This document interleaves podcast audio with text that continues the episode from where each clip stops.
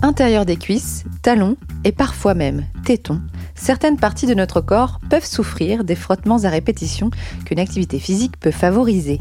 Avec Édouard Tulou, ingénieur en recherche et développement spécialisé dans les interactions entre la peau et le textile, et Johanna H, ingénieure dans les produits de soins du sportif, tous deux experts chez Decathlon, nous parlons tannage, crème et sous-vêtements.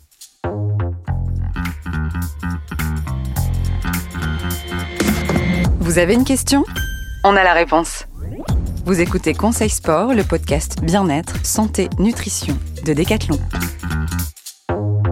Bonjour Johanna, bonjour Edouard. Bonjour. J'espère que vous allez bien. Ça va, très bien. Très bien. Avant de commencer euh, ce, ce sujet, je voulais savoir en tant que sportif et sportive, quelle est selon vous la pire irritation que vous ayez subie euh, et qui vous a pourri une course ou une promenade? Vas-y Edouard. Alors pour ma part, c'est euh, pendant mon premier trail euh, long, même euh, presque ultra trail, c'était à la Saint-Élion. Euh, donc je fais une super préparation, physiquement j'étais j'étais plutôt bien. Et bon, j'avais senti quelques désagréments sur des sorties un peu longues, mais, mais rien de, de très grave. Et puis euh, le jour de la course, en fait, euh, donc c'est départ à minuit et on, on court. euh, J'ai mis, mis 12 heures pour faire tout le trajet. Et euh, au bout de, de 9-10 heures, ça a commencé vraiment à me brûler fortement entre les fesses. Et en fait, j'ai eu une énorme irritation qui s'est déclenchée. enfin, un Ah ouais, mac de poils et de peau, La pire. pas terrible. Et ça m'a vraiment gâché la fin de la course. Et c'est vraiment un truc qui aurait pu me faire arrêter clairement, alors que physiquement j'étais plutôt bien. Donc Ouais. je me suis dit, Ça a l'air de rien comme ça, mais ça te gâche un vrai moment. c'est un sacré désagrément, ouais. Et toi Johanna? Alors pour ma part, c'est moins impressionnant que pour Edouard, vu que je ne fais pas d'ultra trail. C'était juste sur une randonnée d'une journée en vacances où euh, j'ai mis un short, donc c'était quand même un short de sport, mais assez court.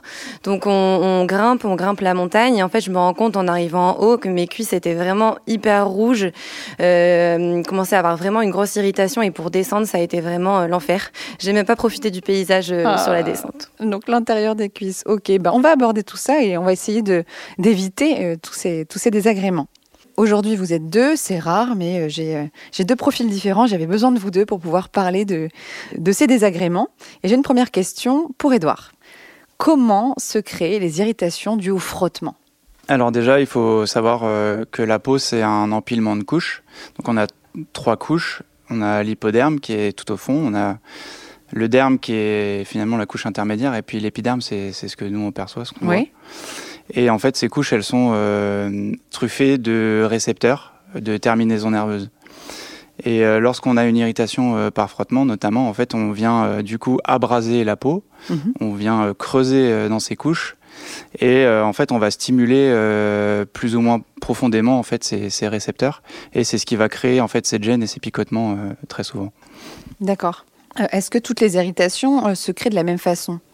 Alors, on a plusieurs types d'irritations différents. Donc là, on parlait de l'irritation par frottement, mais une autre qui revient beaucoup aussi dans la pratique sportive, c'est notamment les ampoules. Ah Oui, Euh, ça, ça, je connais bien. Donc là, on est sur un, un sujet un, un peu plus profond peut-être que l'irritation. En fait, on vient rajouter un, un phénomène supplémentaire qui est plutôt de la pression appliquée sur la peau. Ouais. Là où euh, par frottement, on a juste un contact euh, Répéter. euh, répété et pendant un long moment sur la peau, là, on vient rajouter cette pression supplémentaire. Et en fait, il n'y a plus forcément de déplacement d'une couche extérieure, enfin d'un textile sur la peau, mais on a vraiment un contact permanent.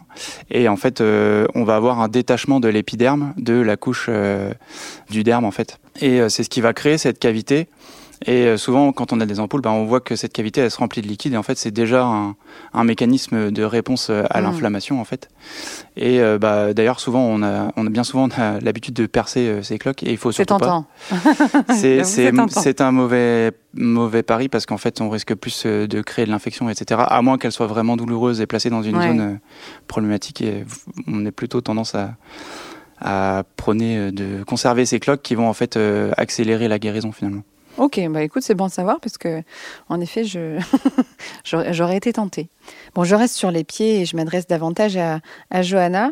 Est-ce qu'il existe des astuces pour moins subir les frottements au niveau des pieds? Je pense aux coureurs, euh, coureuses, trekkers peut-être aussi. Et oui, tout à fait. Donc, en fonction de, de votre niveau en sport, il existe plusieurs astuces. Euh, on peut parler du tannage des pieds. On peut également mettre euh, des bonnes chaussettes qui sont vraiment adaptées à votre morphologie. Euh, mais également euh, mettre de la crème. Notamment, nous, on a développé une crème anti-frottement spécialement pour ça.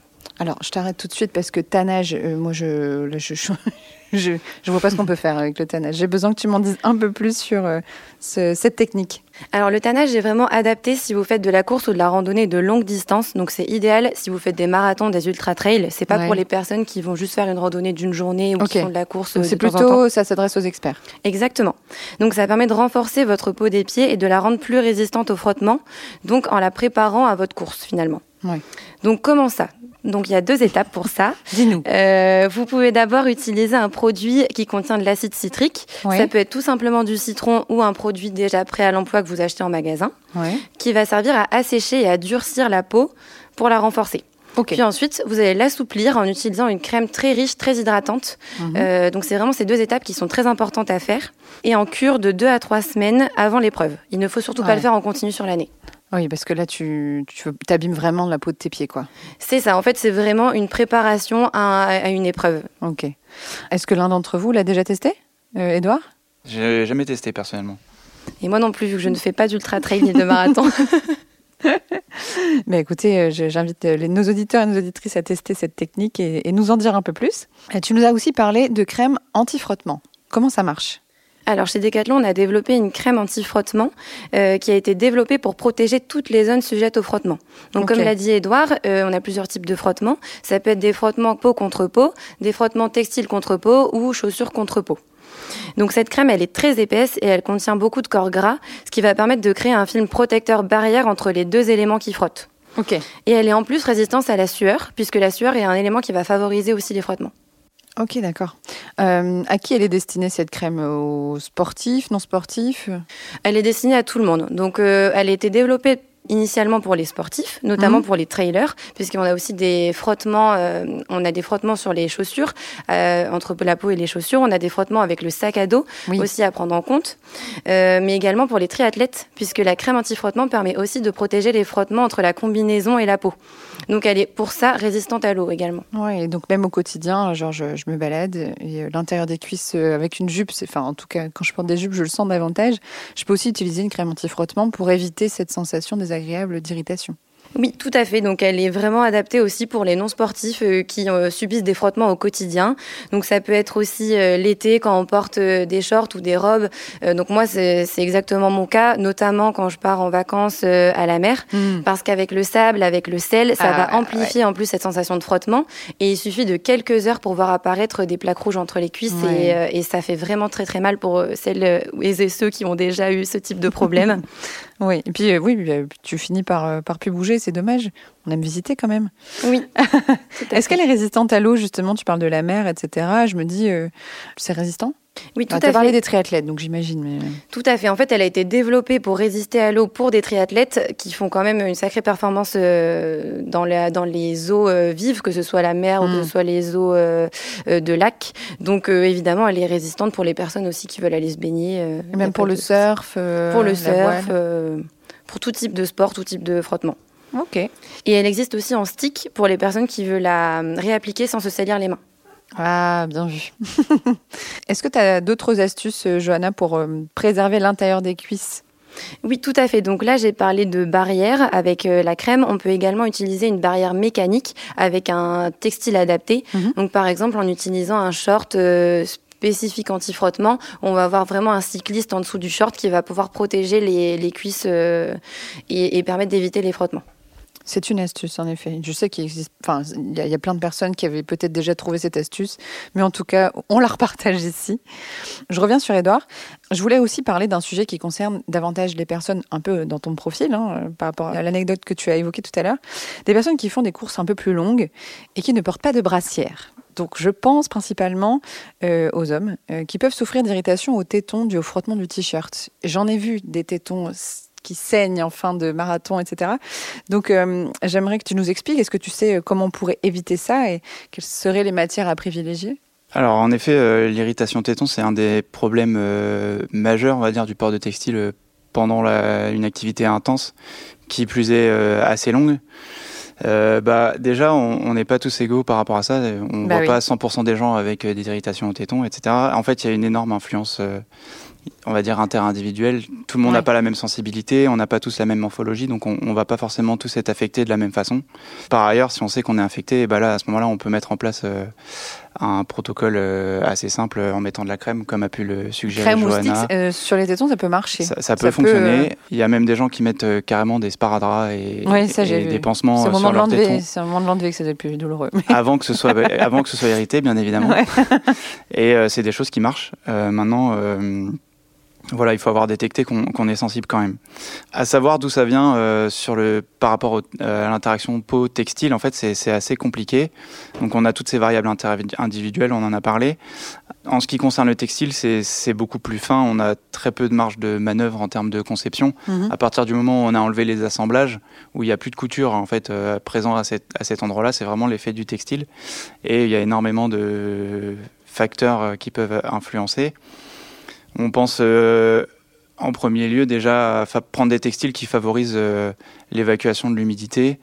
Euh, pourquoi? Parce que, ben, on en a déjà parlé, mais l'humidité c'est un, un élément favorisant Oui. finalement l'apparition de l'irritation, au même titre que la température. D'accord. Donc euh, si on court en environnement chaud avec en plus un textile qui retient bah, l'eau, on va se mettre euh, en risque plus plus par rapport à, à l'apparition de l'irritation. Donc voilà, plutôt favoriser des textiles euh, légers, respirants, qui, qui favorisent cette évacuation. Tu m'en avais parlé. hein. On a combien de répétitions de frottement sur une course?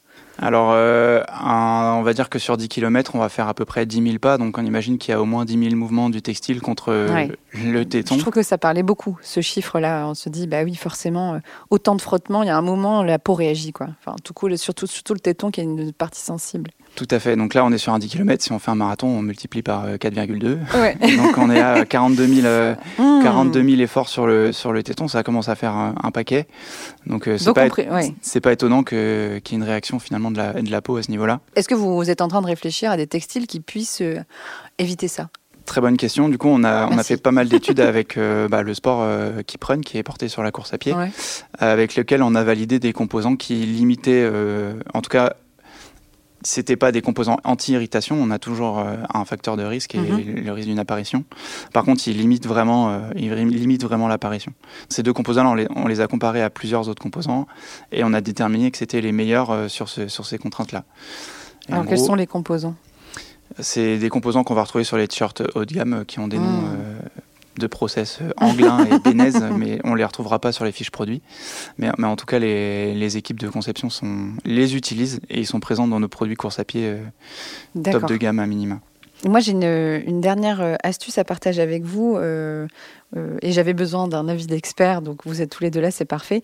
Il paraît qu'il ne faut pas porter de sous-vêtements en dessous du cycliste quand on fait du vélo. J'ai découvert ça en débutant le, le VTT et euh, je me suis dit, bon, bah, d'accord, je ne vais pas les mettre, mais est-ce que c'est vrai et, et pourquoi il faut faire ça? Je sais pas. Alors, euh, je, je vais essayer de répondre euh, en partie à cette question. C'est que, en fait, ces produits-là, ils sont très souvent conçus pour être portés sans produit. Donc, euh, Pour être, pour porter. pour être porté nu en dessous en fait c'est porté comme vraiment une première couche euh. et donc l'idée c'est plutôt d'être nu dans son cuissard après si euh, des irritations apparaissent forcément en étant nu on peut tenter de mettre une autre couche mais avant de mettre un sous-vêtement je proposerais peut-être même de tester plutôt du stick ou de la crème Hmm. et puis d'essayer de faire son propre plan d'expérience pour pour essayer de comprendre d'où Oui, ça vient que- et de ouais. limiter justement bah, comme on a dit que c'était très dépendant de la personne Oui. et du coup mettre sa propre euh, Oui, c'est vrai qu'on n'a pas toutes la même sensibilité euh, de la peau, enfin, je suppose, on n'est pas égaux et égal là-dessus. Exactement. Donc voilà, trouver son propre plan d'action finalement pour répondre à la, à la question, c'est c'est ce qui marchera le mieux, je pense. Ok, bon, bah, je vais rester comme ça, ça me convient, moi. Est-ce que vous avez un dernier message à nous laisser sur ces irritations cutanées qui peuvent nous freiner et nous gâcher des moments sportifs, Johanna? Moi, je vous conseille de bien vous protéger des frottements, euh, Mm. notamment pour cet été, et profiter au mieux de vos sorties sportives et, ou non, ou vous sortiez à la plage. Et toi, Edouard? Moi, je dirais que vous n'êtes pas seul. Ouais, vous n'êtes pas seul, c'est vrai ça. Par contre, il y a peut-être des solutions qui ne s'appliquent qu'à vous, et c'est à vous de les trouver aussi. Super. Merci à tous les deux. Si cet épisode vous a plu, n'hésitez pas à le partager. Et si vous en voulez encore, ajoutez des étoiles sur Spotify et Apple Podcast. Et surtout, laissez-nous un commentaire sur Apple Podcast.